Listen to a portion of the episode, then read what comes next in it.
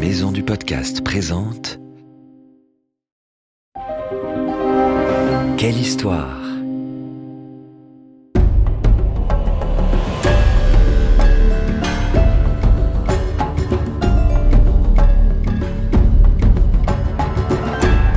Entre dans la légende. Ulysse, Athéna, Thor, Anubis, le roi Arthur et bien d'autres. Quelle histoire te fait découvrir les mythes et légendes du monde entier comme tu ne les as jamais entendus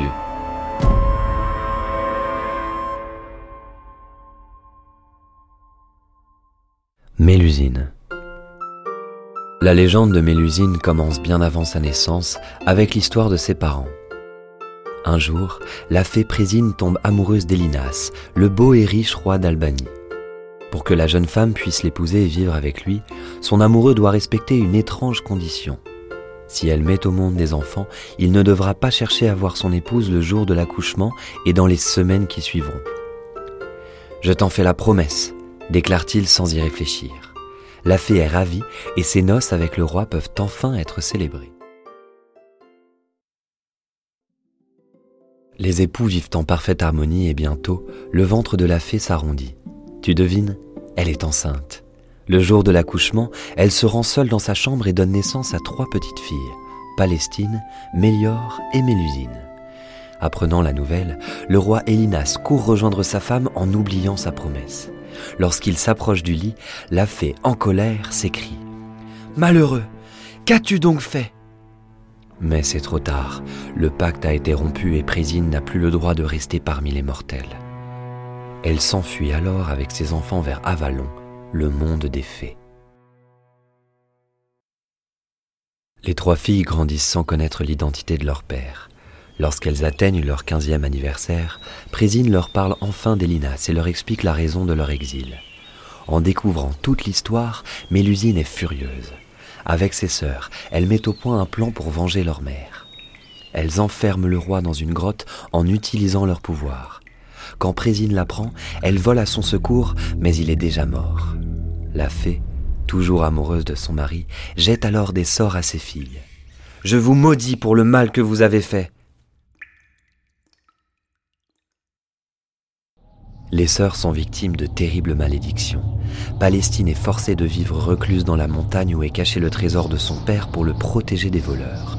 Mélior, elle, est enfermée dans une forteresse avec un épervier et doit mettre à l'épreuve tous les chevaliers qui viennent la voir. S'ils parviennent à surveiller l'oiseau durant trois jours et trois nuits sans dormir, elle exauce l'un de leurs souhaits. Ils ont le droit de demander tout ce qu'ils désirent, sauf la main de la jeune fée. Mais s'ils échouent, ils sont enfermés à vie au cachot. Qu'en est-il de Mélusine Comme Présine sait que Mélusine est à l'origine du complot contre son mari, elle lui réserve un sort bien particulier. Chaque samedi, tu seras condamné à avoir une queue de serpent à la place des jambes. Si un jour tu trouves l'amour, tu devras faire en sorte que ton fiancé ne te voie jamais sous cette forme, au risque de le perdre à jamais. De cette manière, tu comprendras enfin ce que j'ai vécu. Mélusine décide d'éviter les hommes à tout prix car elle ne veut surtout pas souffrir. Elle fuit donc se cacher dans une forêt, mais le hasard va compliquer les choses. Tu vas voir.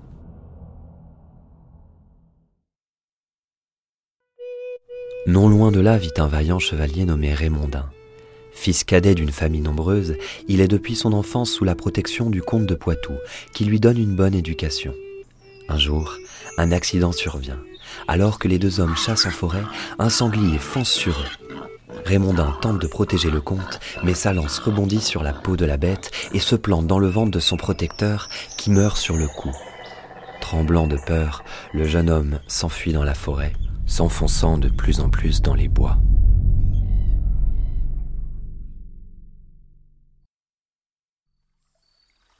Mélusine, assise au bord d'une fontaine au milieu du bois, aperçoit le jeune homme et malgré elle en tombe amoureuse. Le voyant rongé de remords, elle le console. Ne t'inquiète pas, la mort du comte n'est qu'un accident, mais pour te protéger, tu ne dois révéler la vérité à personne.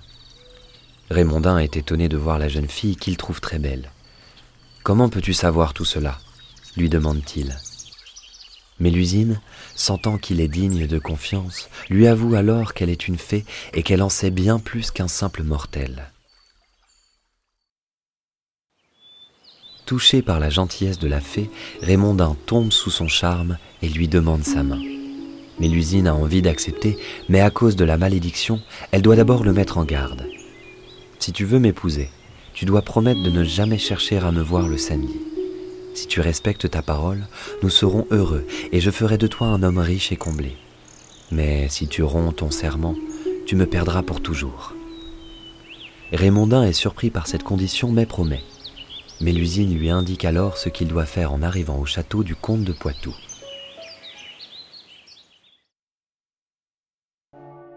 Raymondin suit à la lettre les conseils de Mélusine. Il assiste aux funérailles de son ancien protecteur et demande au nouveau comte de lui offrir des terres en récompense de sa loyauté.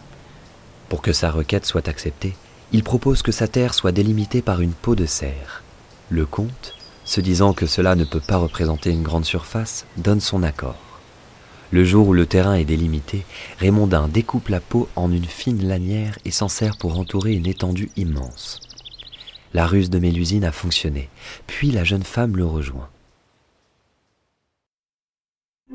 Durant la nuit, un magnifique château apparaît sur les terres de Raymondin. La fée Mélusine y serait-elle pour quelque chose? Le couple y organise leur mariage et invite toute la cour de Poitou. Dames et chevaliers sont richement vêtus. Soyez les bienvenus ici. Que rien ne vous manque, ni à boire, ni à manger, proclame Mélusine, généreuse et attentionnée.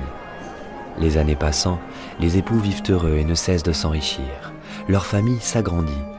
La fée donne naissance à dix garçons, mais, tu vas voir, ils ne sont pas vraiment comme les autres enfants. Du fait des origines féeriques de Mélusine, les enfants du couple ont des particularités physiques qui sortent de l'ordinaire.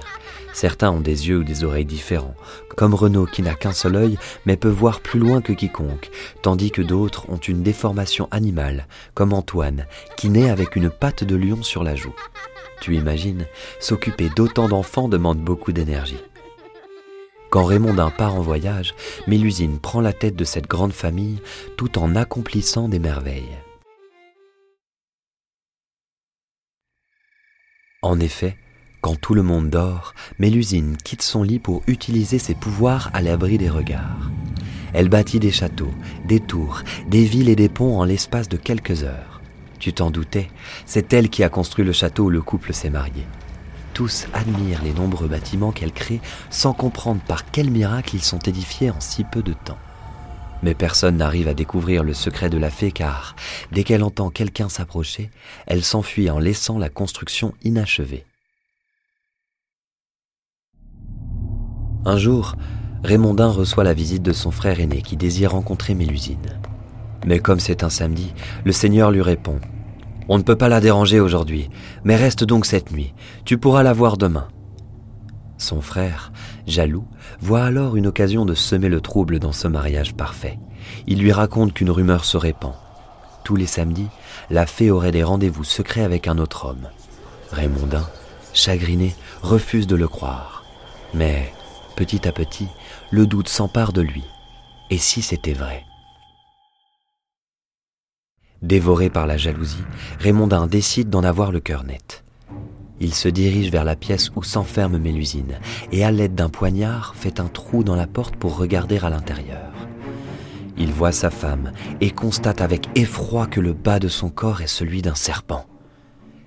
Quelle horreur laisse échapper Raymondin. Il espère ne pas avoir été entendu, mais la fée a l'ouïe fine.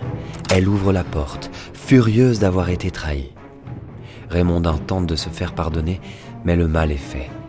Mélusine, dont le dos vient de se couvrir d'une paire d'ailes, s'enfuit par la fenêtre. Après la disparition de Mélusine, Raymondin regrette amèrement d'avoir été aveuglé par la jalousie et meurt de tristesse peu de temps après. Devenus adultes, tous ses fils deviennent chevaliers ou moines, accroissant la renommée et les terres de leur famille. La malédiction de leur mère persiste pourtant, car la fée serpent est devenue un présage de mort. Durant les trois jours précédant le décès de l'un de ses enfants ou du propriétaire de l'une de ses constructions, on peut apercevoir Mélusine dans le ciel, souffrant toujours d'avoir été trahi.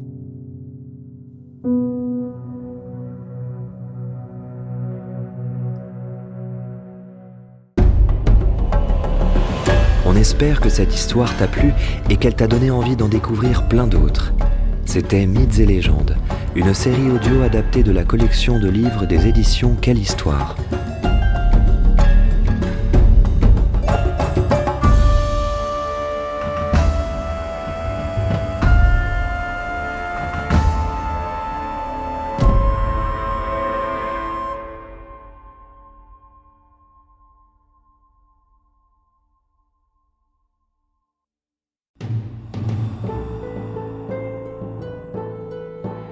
Ce podcast a été produit par Unique Héritage Média. Retrouve toutes les informations sur maisondupodcast.fr.